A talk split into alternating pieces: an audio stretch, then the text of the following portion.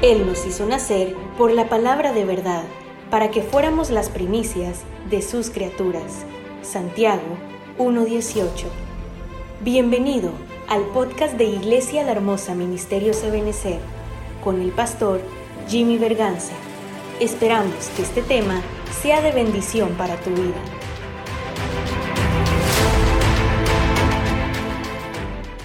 Esfuerzo y gracia. Gracia, esfuerzo y más gracia. Claro que la gracia, que la, la primera que está aquí, es una gracia. Esta es la gracia. Aquí, aquí podemos decir, este es el inicio, porque sin eso no podemos hacer nada, ¿verdad? La gracia salvadora, es lo primero. Y después todo lo que se nos da por gracia. Y de ahí le tenemos que sumar el esfuerzo y con el esfuerzo uno puede alcanzar cosas y puede empezar a ver la recompensa de su esfuerzo, porque, porque hay cosas por gracia, hay cosas por recompensa. El Señor me llamó en la preexistencia, eso fue por gracia. Pero ¿qué haga yo con el ministerio? Eso ya es mi esfuerzo y voy a tener mi recompensa de acuerdo a lo que yo haga con el ministerio que me dio.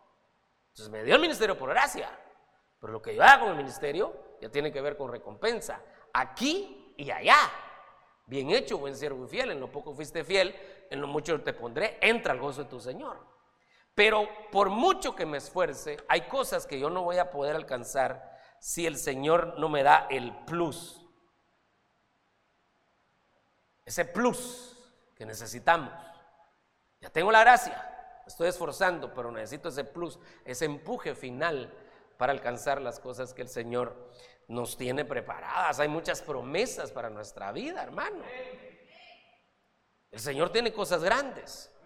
Las tres profecías de hoy estuvieron lindas. La primera, la segunda hablaban de libertad, que buscáramos nuestra libertad. Y la tercera decía que nos teníamos nosotros que preparar porque el Señor nos había llamado a cosas grandes. Eso decía. Y yo creo que el Señor nos llamó a cosas grandes. Y me voy a esforzar por alcanzar lo que el Señor me ha prometido. Pero también tengo que estar consciente que necesito su ayuda. Por mucho que me esfuerce, yo necesito su ayuda.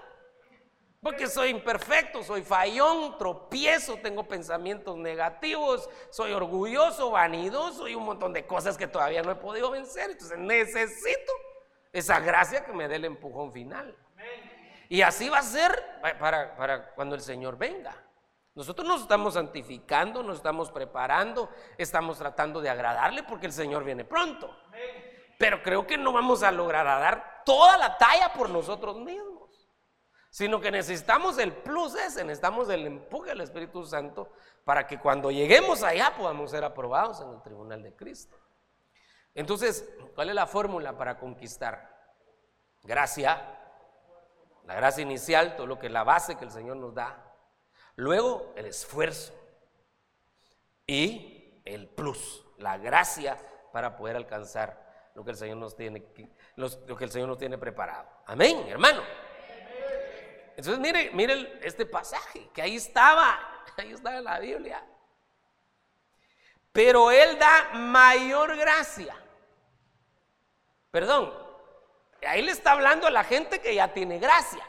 ¿Qué gracia tiene? Pues por lo menos tiene la gracia salvadora, porque ya son salvos. La gracia del Padre y del Hijo ya están manifestadas ahí. Porque ya tienen gracia. Seguramente ahí ah, estamos hablando de que hay ministros, hay gente con talentos. Entonces, eh, ya hay gente, ya hay gente con gracia, ya tiene la gracia de Dios. Pero ahora el Señor dice, pero Él les da mayor gracia. ¿A quiénes? Pero mire, esta gracia ya no es regalada. Hay un esfuerzo en medio. Por eso dice, Dios resiste a los soberbios, pero da gracia a los humildes. Pero esa ya no es la gracia salvadora. Porque cuando nosotros venimos a Cristo, seguramente veníamos con un orgullote, hermano, que no había donde cupiera. Y el Señor con su Espíritu Santo nos abrió los ojos y abrimos nuestro corazón al Señor. Y le está hablando a salvos. Y entonces le está diciendo a los salvos, salvos por gracia, pueden tener más gracia. ¿Cuándo pueden tener más gracia? Cuando sean humildes. Entonces, es algo que yo ya tengo que hacer. Mire, pues, la gracia salvadora, yo no hice nada. Esta gracia, yo sí hice algo. ¿Qué hice?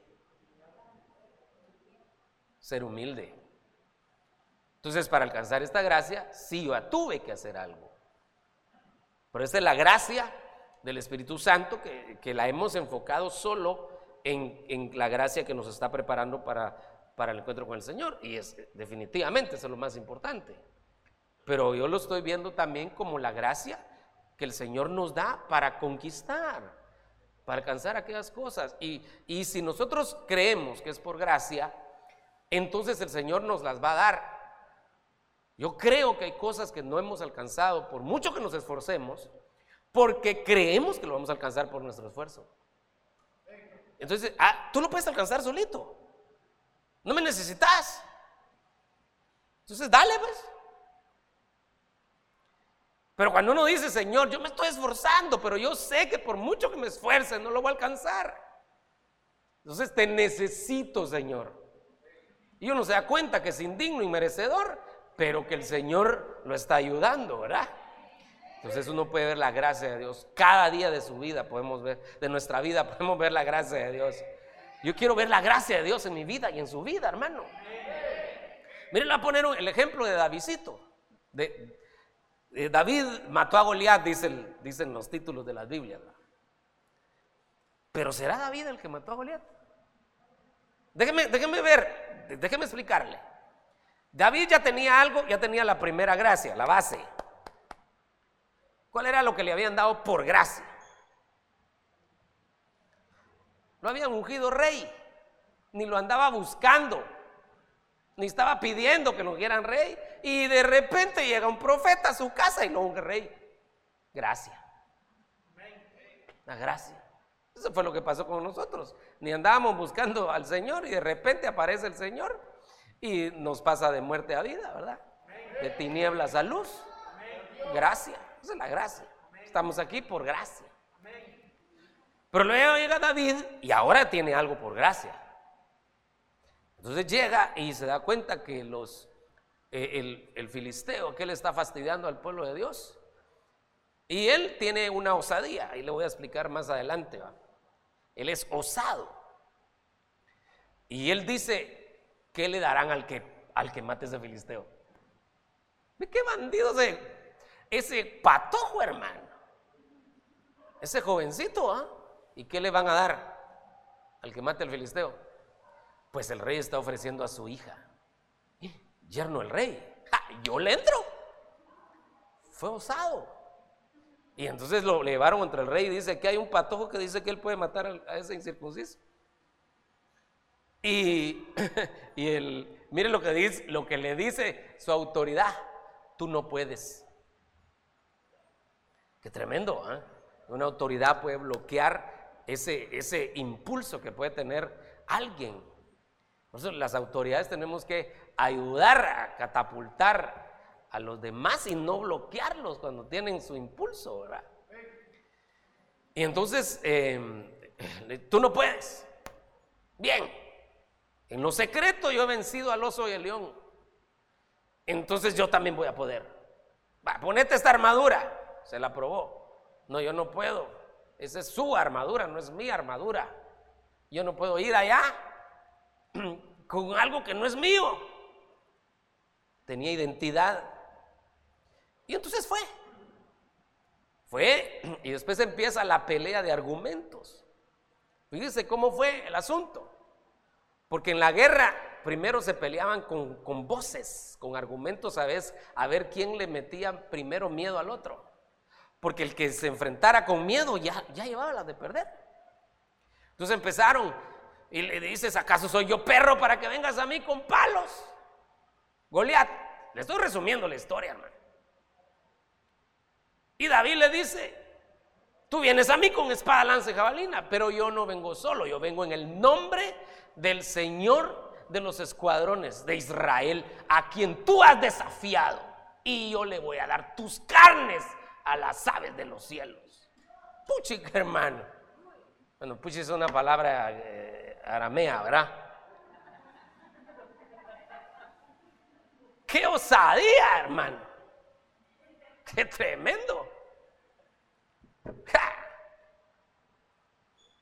Argumento. Entonces agarra las cinco piedras. Todo eso lo hizo él. Lanza la piedra. Ahora le pregunto yo, ¿será que tenía demasiada puntería? ¿O será que el Señor agarró la piedrita?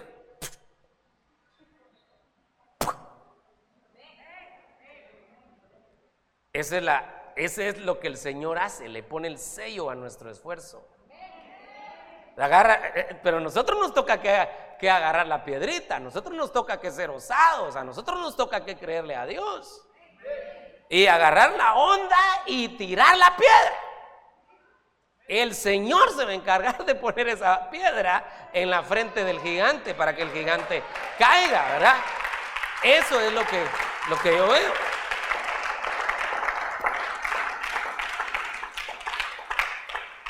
Gloria a Dios. Entonces ahí, pongamos a David. La gracia ya tenía su inicio, ya lo había sido ungido. Pero él aprovechó esa gracia y entonces tuvo un esfuerzo, tuvo fe, accionó, fue osado. Dijo, yo le entro. Fue osado, hermano, cuando se, se corresponde a las cosas de Dios, tenemos que ser osados para arrancar las bendiciones del Señor. Y luego lanzó la piedra y entonces el Señor, la gracia, entonces agarra esa piedra y la pone en la frente del, gigante y lo, pone inconsciente. Todavía no estaba muerto, pero sí lo puso inconsciente. Cayó, entonces corre David, saca la espada del gigante y entonces sí, lo termina de matar. Pero quien se lo puso inconsciente fue el Señor. El Señor hizo eso. Muy bien, entonces a nosotros nos toca que, esa parte, ya tenemos la gracia, ahora tenemos que ser osados. ¿Y dónde aparece esa palabra osado, hermano? Pues el apóstol Pablo la menciona aquí en 2 Corintios 11, 21.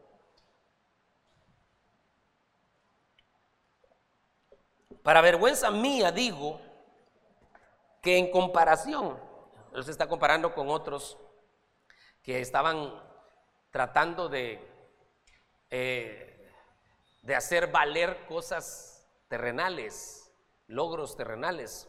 Y él dice, para vergüenza mía digo que en comparación nosotros hemos sido débiles. ¿Por qué hemos sido débiles? Porque nosotros no, nosotros no hacemos alarde de lo, de lo terrenal, de lo material, de los logros terrenales.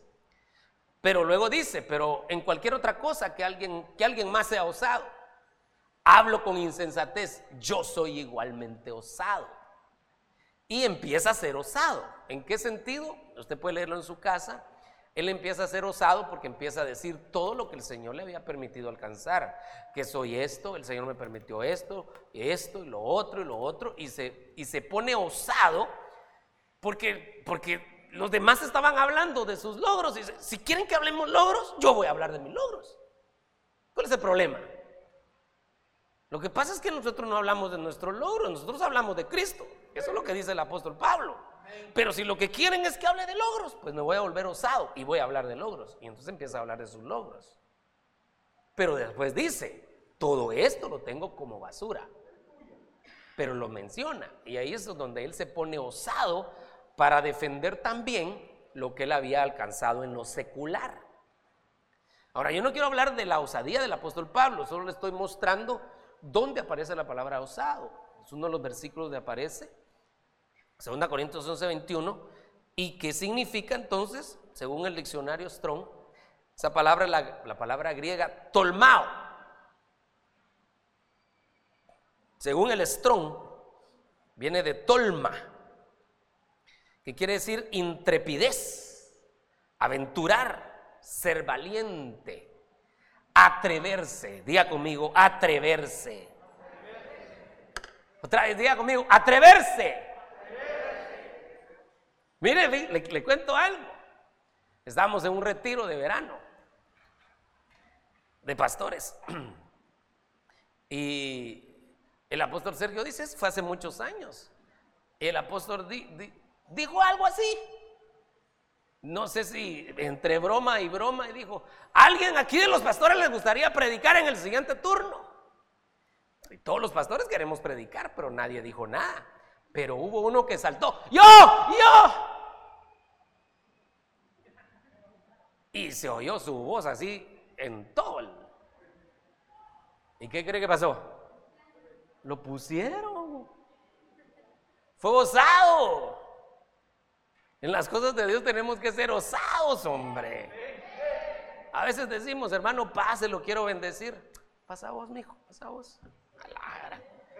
hombre, hay que ser osados y lo van a bendecir. Yo quiero esa bendición. ¿Para qué voy a dejarla pasar? Vine al culto y me voy a ir sin eso. Y mire el ambiente como estaba hoy para danzar. La presencia del Señor estaba. Y mientras nosotros alabamos, se rompen cadenas, hermano. Ahí estaba Pablo y Silas alabando al Señor en la cárcel. Y las cadenas se cayeron. Las puertas de la cárcel se abrieron. Allá estaba Josafat, que tenía un ejército rodeándolo. Y le dice al pueblo, pónganse a cantar, pónganse a cantar, pongámonos a cantar. Y se ponen a cantar y los enemigos se mataron entre ellos. Mientras el pueblo alababa a Dios. Entonces, mientras el pueblo alaba, cosas grandes suceden. Pero tenemos que ser osados. Tenemos que perder el miedo a hacer cosas. Por eso aquí dice atreverse. Y obviamente, pues, osadía, ¿verdad? Esa es la palabra que el apóstol Pablo utiliza. Osadía. ¿A quienes son osados para lo malo? Nosotros tenemos que ser osados para lo bueno. Osados para alcanzar las, las promesas de Dios, hermano. Y según el diccionario Vine, es no echarse atrás debido al temor. Ya él lo, explica, lo explica, lo amplía. ¿Qué es osadía? ¿Qué es tolmao? No echarse atrás debido al temor. Entonces a veces uno tiene miedo y, mm, nos pasa las del, las de aquellas caricaturas de antes. El que, el Primer voluntario que dé un paso al frente. Y lo que hacían es que todos daban un paso atrás. Y el que no se movía se quedaba adelante. Tremendo eso, hermano. A veces nos hemos perdido bendiciones porque nos hemos echado atrás por miedo. Por miedo. Entonces, ¿qué es osadía? No echarse atrás debido al temor atreverse a hacer algo. Hay que atreverse. Hay mucho problema en su casa. Atrévase un día a darle 13 vueltas. Porque 13 vueltas le dieron a Jericó, no 7. Le dieron 13. Durante 6 días le dieron una al día. Pero el séptimo día le dieron 7 vueltas. Entonces 7 más, más 6, ¿cuánto es? son 13. Entonces a, darle vueltas, yo le voy a dar vueltas a mi casa, reprendo toda rebelión, toda contaminación, todo ataque del diablo, lo desautorizo en el nombre de Jesús. Y si quiere pase comprando su frasco de vino y lo derrama, Señor, yo llamo el gozo para este lugar, llamo la paz a mi casa. Atrévase a hacer locuras, hay que atreverse a hacer locuras para que la bendición del Señor fluya y reprender toda hora las tinieblas, hermano. Ungir. Si cada vez que se sientan a la mesa se pelean, unja su mesa, ore. ¿Para qué atreverse? Yo, el Señor lo va a hacer, por gracia. Pero yo estoy haciendo mi parte, estoy siendo osado. si tiene un hijo que no quiere hacerle caso, cuando usted dormía va a echarle aceite y a orar por él en el nombre de Jesús. No le perteneces al diablo, le perteneces a Jesucristo. Yo te amarré al altar y le perteneces a Jesucristo. Nosotros somos siervos de Dios y la Biblia dice que mis hijos serán enseñados por Jehová. Así que yo creo que esa promesa va a ser por mis hijos. Y empiece a ungirlo, ungirlo. Es atreverse. Atreverse.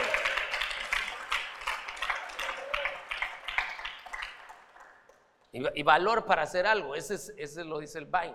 Esa es la palabra osadía, la que está usando el apóstol Pablo. El apóstol Pedro aparece en una versión aquí, aparece la palabra osado. Me gustó mucho. Hechos 4:13. Los gobernantes, al ver la osadía con que hablaban Pedro y Juan, con que hablaban Pedro y Juan, y al darse cuenta de que eran gente sin estudios ni preparación, quedaron asombrados y reconocieron que habían estado con Jesús. ¡Hala, qué tremendo! ¿Qué había pasado? ¿Qué había pasado? No sé si usted se recuerda unos versículos anteriores. Había sido sanado el paralítico que se sentaba en la puerta que se llamaba la hermosa. Parece que la hermosa no era el templo, el templo era el templo. Y había una puerta que se llamaba Puerta la Hermosa. En esa puerta es donde se sentaba ese paralítico, había sido sanado el paralítico. Y ellos empezaron a presionar a los, a los apóstoles, pero van a presionarlos y a presionarlos y que, que, no, que no dejaran eso, que, que, dejaran de predicar a Jesucristo. Y ellos, ellos se defendieron de una manera sobrenatural. El Espíritu Santo puso palabras en su boca y, los amenazaron. Les ordenamos que no sigan predicando. Y ellos dicen, juzguen ustedes si nosotros tenemos que obedecer a los hombres antes que a Dios? Total es que no, no, no pudieron. Y ellos tenían un argumento. Cada vez que ellos les decían algo, ellos tenían un argumento. Y entonces dice que al ver la osadía, que qué osadía, hermano. ¿Qué fue lo que pasó? Reconocieron. ¿Qué reconocieron? ¿Qué reconocieron? Cuando vieron la osadía de ellos, ¿qué reconocieron? Que habían dado con Jesús. Es decir, se evidenció de dónde venían, se evidenció quién los respaldaba, se evidenció quién estaba de su lado al ver la osadía. Ahora, qué tremendo, porque mire, pues, dice que la osadía con que hablaban. Entonces, donde tenemos nosotros que empezar a ser osados es cuando hablamos. Déjeme explicarle aquí algo, por favor. Yo sé, y por eso lo voy a decir, que dentro de la iglesia se ha infiltrado una, una falsa, una pseudo doctrina de la confesión positiva. Y esa pseudo doctrina de la confesión positiva hace que, que, la gente esté confesando cosas eh, por confesarlas como, como, una, como una cuestión ah, que más parece pagana. Es otra cosa, hermano. No sé, no, quiero decir las palabras ahorita, pero no es de Dios estar solo confesando y confesando y confesando. La confesión positiva eh, yo voy a poder, que sí se puede y, que, y, todo eso. Y detrás de, de, la confesión positiva no hay acción y no hay fe. Solo hay confesión, pero no hay acción y no hay fe. Entonces esa confesión positiva no está bien desde ese punto de vista que le estoy diciendo. Es una pseudo doctrina. Sin embargo, y ahorita voy con el punto, la Biblia dice que muerte y vida están en poder de la lengua. Eso sí lo dice la Biblia. Entonces, si yo llamo muerte, pues muerte vendrá. Y si yo llamo vida con mi boca, pues boca vendrá, eh, perdón, pues vida vendrá. Tremendo, ¿verdad? Muerte y vida están en poder de la lengua. Y es, es bien importante porque entonces uno se puede ministrar mal. No puedo, no se puede. Y se está ministrando mal. Si eso fue lo que pasó con, los días aquellos que fueron a reconocer Canaán, que ellos empezaron a ministrarse. No podemos. Y ministraron a los demás, no podemos. Y al final eran 10 tribus, no se puede.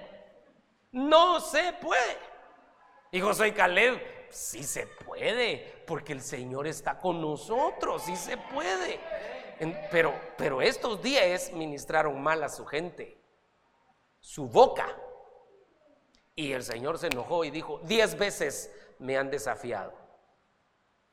Esta, la pita se acabó. Ya no les dio más pita. Así que a partir de ahora, todos, todos los que dijeron que no se podía, se van a morir en el desierto. Excepto Josué y Caleb. Porque ellos creen que sí se puede. Entonces, la, la confesión de unos ministró a los otros. yo, no, yo no quiero eh, empujarlo a la confesión positiva, que eh, hay, gente que, que, fue mal enseñada con eso y tiene problemas y cuando se le pregunta cómo está, bien por la gracia de Dios, muy bien hermano, y no está bien, no está bien. No, lo que está diciendo, mire hermano, yo sé que el Señor me va a ayudar, estoy en una situación difícil, pero estoy confiando en el Señor. Eso es otra cosa. Eso es otra cosa. Si se vale, yo sé que el Señor me va a sacar de esta. Si se puede, eso sí lo podemos decir. Yo sé que el Señor no me va a abandonar porque su palabra dice que aunque padre y madre me dejaren, con todo el Señor me recogerá. Yo sé que el Señor no me abandonará porque la Biblia dice, el Señor nunca abandona a su pueblo. Yo sé que el Señor no me abandonará porque su palabra dice que siete veces cae justo y aún una séptima se levantará. Entonces, esas son las cosas que uno sí puede confesar. Pero ¿por qué decir estoy bien si, estoy mal? Tampoco voy a decir que estoy mal todo el tiempo. Porque es otra cosa. Yo conocí a alguien que siempre que se le preguntaba cómo estaba, siempre estaba mal. tampoco puede ser posible, hombre. ¿Y qué tal está? Pues viera que la semana pasada eh, tuve COVID. Esta semana me duele la rabadilla, ya sé, la otra semana seguramente me va a dar paludismo, hermano. De una vez. No puede ser que siempre esté mal. Pero le, quiero dar un consejo. Cuando esté mal, pues tampoco le va a abrir su corazón a todos. Pero usted sí puede, sí puede decir, ¿cómo está hermano? Pues estoy confiando en el Señor. Yo sé que Él es bueno. Yo sé que Él es bueno. No le puedo contar todo, pero lo que sí sé es que Dios me va a sacar adelante. Entonces uno puede confesar cosas y hablar, eh, digamos, con los más cercanos, con, aquellos que uno sí le puede eh, abrir su corazón y decirles, miren, aquí está en la palabra, aquí está, aquí está. Aquí la Biblia dice que les va a ir bien a los justos. Y nosotros hemos, hemos tratado, nos hemos esforzado por agradar a Dios, aún en medio de nuestras debilidades. Pero nos aferramos a esa palabra que dice que a los justos les va a ir bien. Y el Señor nos va a sacar de esta, nos va a sacar de esta. Entonces uno sí puede empezar a ministrar, a ministrarse uno y a ministrar a otros.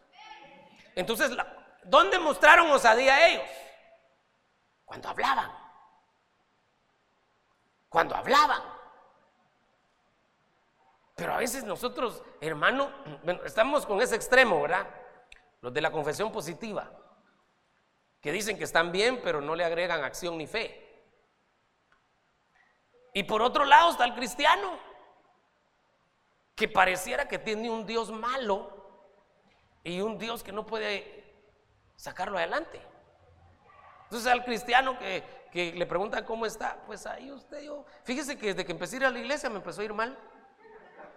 Así hay gente que dice, hermano, pero ¿cómo va a ser eso posible por el amor de Dios? Entonces Dios es malo. No, he oído gente que dice así.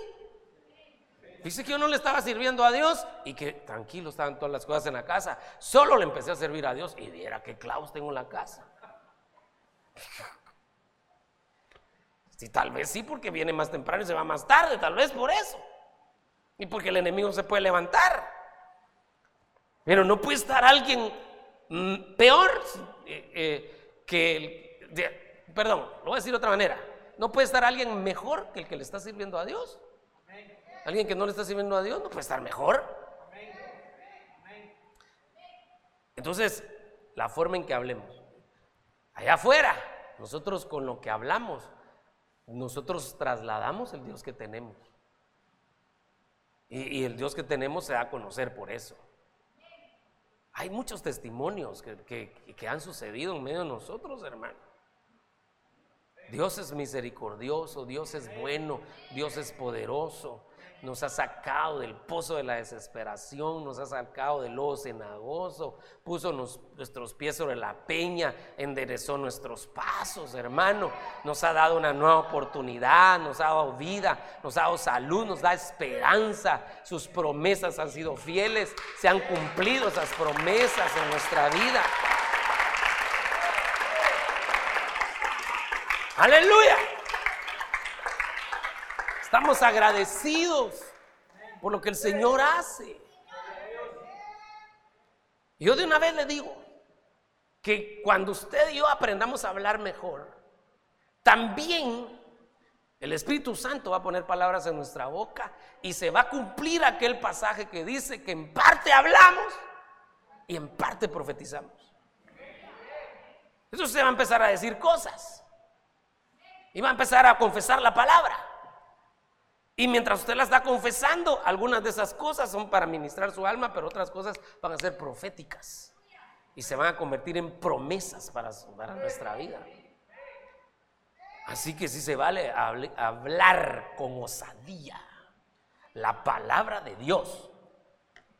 La palabra de Dios, no otras cosas, porque hay gente que habla con osadía, pero, pero porque anda en pleitos, en chismes. Ahí son osados. No me estás preguntando, pero te voy a contar eso. Osados para meterse en líos. Pero seamos osados para, para hablar de la palabra del Señor. Y la gente al darse cuenta cómo hablamos. No importa si hay estudios, si hay preparación, ellos van a saber, estos, estos son cristianos, esos son locos, aleluya, cristianos locos, aleluya, pandereta. Esos saben en quién han confiado. Y darle jaque mate al diablo. Porque mire, Job parecía que Dios lo había abandonado. Y él dice, aunque Dios me mate, yo en él sigo esperando, dice pues, hermano. ¿Y, qué? quién le votaba ese argumento a Job? Porque hay gente que dice, ¿y dónde está tu Dios? ¿Dónde están tus promesas? ¿No que Dios es bueno, pues? Y, y ahí uno, pues sí, ¿verdad? Que, y mira, los impíos, impíotes que les va mejor. Y ya le empieza a entrar la duda a uno. Cuando le entre esa duda, lea el Salmo 73. Ahí está su respuesta. Tuve envidia cuando vi que los arrogantes y los impíos prosperaban. No había dolor en su lecho. Hasta que el Señor me llevó a su santuario y me mostró el fin de ellos. El fin de ellos malo. El fin mío va a ser bueno. El fin nuestro va a ser bueno. Tenemos que poner esa, eh, nuestros ojos en el final, sabiendo que el Señor no nos va a avergonzar, no nos va a dejar abandonados. Y que digamos, como, como dijo Cobra, aunque Él me mate, yo sigo esperando en Él. Vamos a seguir esperando en el Señor.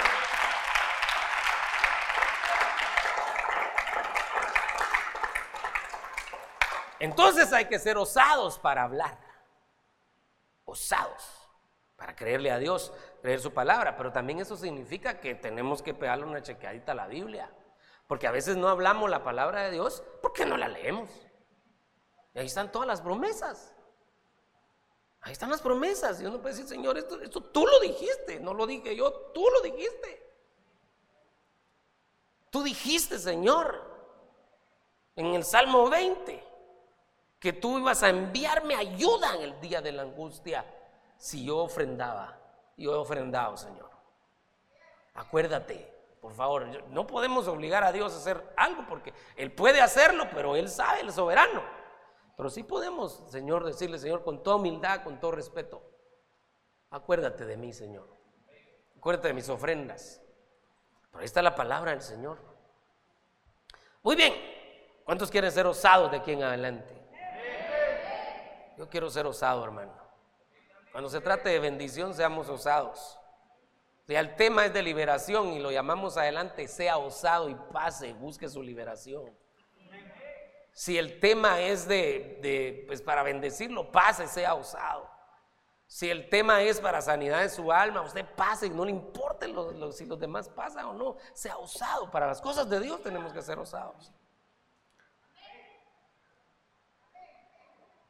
Primera Samuel 14:6. Y Jonatán dijo al joven, al joven que llevaba su armadura, ven y pasemos a la guarnición de estos incircuncisos. Quizá el Señor obrará por nosotros. Pues el Señor no está limitado a salvar con muchos o con pocos. Solo, era Jonatán y, su ayudante. Y se iban a enfrentar un ejército. ¿Cuál es la lógica en una guerra? La lógica es que mientras más gente tengo, si tengo más gente que, el ejército enemigo, pues llevo las posibilidades de ganar. La lógica me dice que si tengo mejores armas que el enemigo, llevo las posibilidades de ganar. La lógica dice que si yo tengo mejor estrategia que el enemigo, llevo las posibilidades de ganar. Esa es la lógica humana. Pero Jonatán está desafiando toda lógica. ¿Alguna vez usted ha desafiado la lógica? Dice que ese es nuestro problema a veces, que nuestra mente es muy cuadrada y queremos meter ahí en nuestra mente al Señor. Que el Señor obre de acuerdo a nuestros pensamientos tan cuadrados. No, eso no puede ser. ¿Pero qué no puede ser? No es que no es lógico. Pues, Señor, no obra porque sea lógico, Él obra porque Él quiere. Él desafía las leyes de la física, desafía las leyes de la gravedad ¿Y no el apóstol eh, Pedro caminó sobre las aguas? Es? ¿No se desafió la ley de la gravedad ahí? Y no Josué paró el... Mire, yo todavía no le encuentro la explicación. ¿Qué fue lo que se pasó? Se paró. Porque le dice, detente sol, detente luna. Y se para el sol y la luna. Pero nosotros sabemos, cuando hemos estudiado el movimiento de la rotación, la traslación, que si se que no era posible que el sol, la, porque no es el sol el que da vuelta alrededor de la tierra, sino que la tierra la que da vuelta alrededor del sol. Entonces uno dice, entonces la que se paró fue la tierra. Pero tampoco es posible, porque si la tierra se para un minutito, un segundo que se pare la tierra, y se vuelve un hecatombe, el mundo desaparece.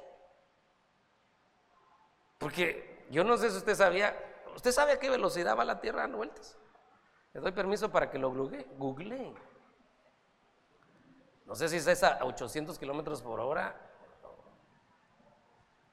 ¿Cuánto? Velocidad de la Tierra, esa que es de la rotación.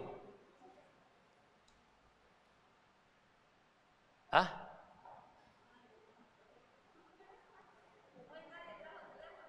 Las, no, está bien, eso está bueno, así eliminamos los distractores, pero...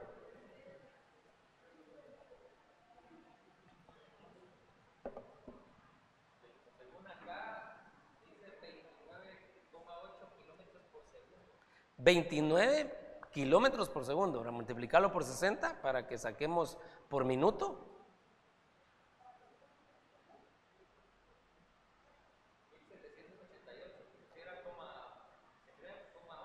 1788 kilómetros por minuto.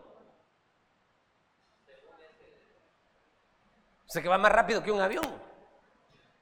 Si el avión va a 800 kilómetros por hora. imagínense la Tierra y no sentimos, ¿verdad? Imagínense cómo da esa vuelta. Si la Tierra se para un ratito, entonces todo el, mar se sale, hay maremotos, y es un montón. Esto se, acaba. bueno, viene para empezar, se para la tierra y terminaríamos estrellados ahí en la pared. Imagínense qué impresionante la velocidad. Y se, y se paró. Se paró. Entonces, ¿está limitado Dios o no está limitado? Y no Él hizo el sol, la luna y las estrellas. Y no Él hizo la tierra, pues Él puede hacer con su creación lo que le ronque la regalada gana. Dios no está limitado. Diga conmigo, Dios no está limitado. Dios, Dios desafía. Bueno, no, Él no desafía. Pero aquí hay un desafío, hay una osadía aquí. Dios no está limitado a las leyes de la lógica. Y Jonatán entiende eso. Dice, Dios no, Dios no es lógico. Dios es poderoso. Y Dios no está limitado a salvar con muchos o con pocos. Si nos va la victoria, solo nosotros dos vamos a hacer estragos. Solo dos contra un ejército. No era lógico. Entonces la osadía es entender que Dios no obra de acuerdo con nuestra lógica, sino Dios obra de acuerdo a su poder y su grandeza, su sobrenaturalidad. Es el Dios que tenemos. Yo le pedí, hoy le pido perdón al Señor aquí delante de usted. Yo soy muy lógico. Yo tengo ese problema. Que soy muy lógico, soy muy calculador. Y el Señor me ha, pero me lo ha mostrado un montón de veces. Que Él no obra de acuerdo a mi lógica. No obra. Cuando me dediqué a tiempo completo, hermano, mis números no cuadraban. Pero Dios no es lógico. Dios es poderoso. Claro, la lógica de Él, pues esa sí es otra cosa. Lo que, pero Dios es poderoso. Así que lo que parece imposible para nosotros, para Dios es posible. Por muy difícil que nos parezca, por muy ilógico que nos parezca, Dios no está limitado. Dios es poderoso. Dios lo puede hacer. Dios obrará por nosotros. Dios obrará por nosotros. Hay cosas que no son lógicas. Lo tenemos que aprender sino que es basado en el poder de Dios. Primera Samuel 17, 26, con este término, si me ayuden con el piano. Entonces David habló a los que estaban junto a él diciendo, ¿qué harán por el hombre que mate a este filisteo y quite el oprobio de Israel? ¿Quién es este filisteo incircunciso para desafiar a los escuadrones del Dios viviente? Desde ahí, David empezó a mostrar una osadía pero una de las cosas que se, dio cuenta es que el filisteo era incircunciso. Y cuando un hombre era incircunciso, era, quería decir que estaba sin pacto. Este hombre no tiene pacto, yo tengo pacto. Entonces no es su tamaño, es que no tiene pacto. No hay nadie con él. No sé si alguien le podrá activar el, se me durmió el sonidista, ¿qué pasó? Gracias, hermano. Desde ahí él empezó a ver las cosas como Dios las miraba. Tenemos que ser osados y aprender a ver cómo Dios mira las cosas y a llamar a las cosas como son. Entonces él no le dijo gigante. Revise usted toda la historia y David nunca le dijo gigante. David le dijo incircunciso. David lo vio como era. Entonces el problema en nosotros es que nosotros miramos las cosas de una forma y Dios las está viendo de otra. Y por eso es que no somos osados. Pero cuando aprendemos a ver las cosas como Dios las ve, entonces vamos a ser más osados. Esto es pecado. Al pecado hay que llamarle pecado. ¿Para, ¿Para qué estarle dando vueltas? A lo pagano hay que llamarle pagano. ¿Para qué darle vueltas? Ver las cosas como son.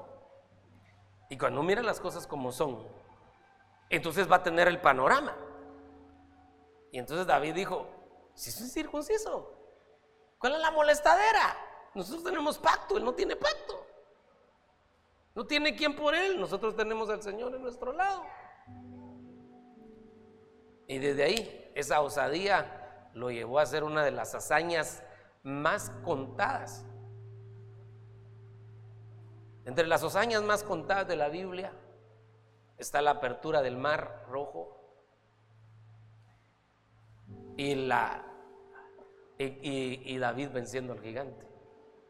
Son de las hazañas más contadas.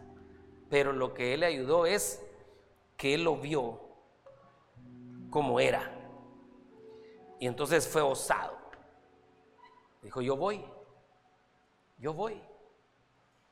A veces se pregunta, ¿quién, quién, quién está dispuesto? ¿Quién quiere hacer tal cosa? Y pareciera como que no hay disposición.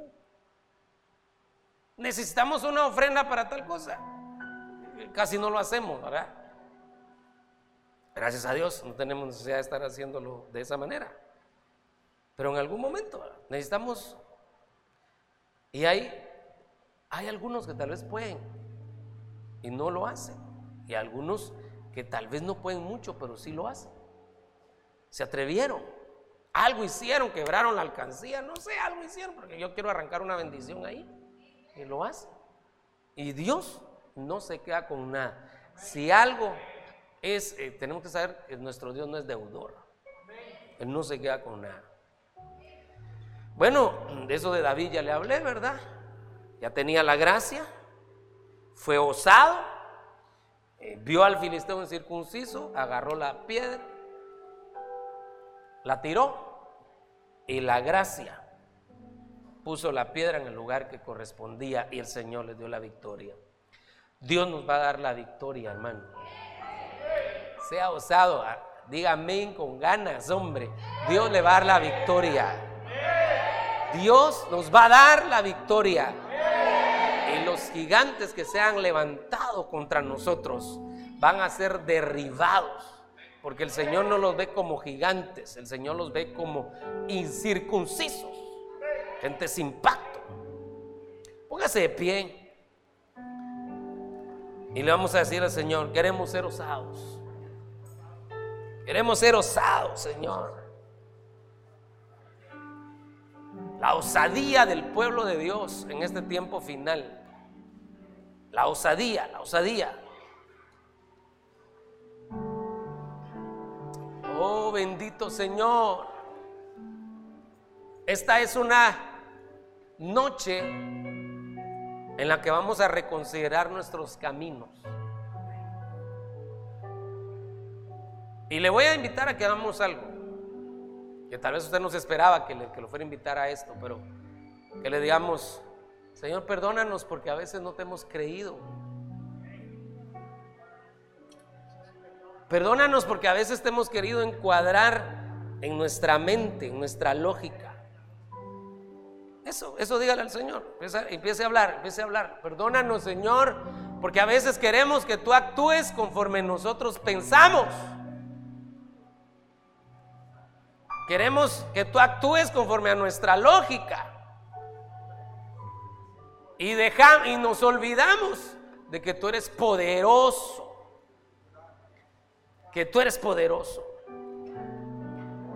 Eso es, perdónanos Señor, porque no te hemos creído muchas veces como te tenemos que creer. Perdónanos porque muchas veces hemos actuado olvidándonos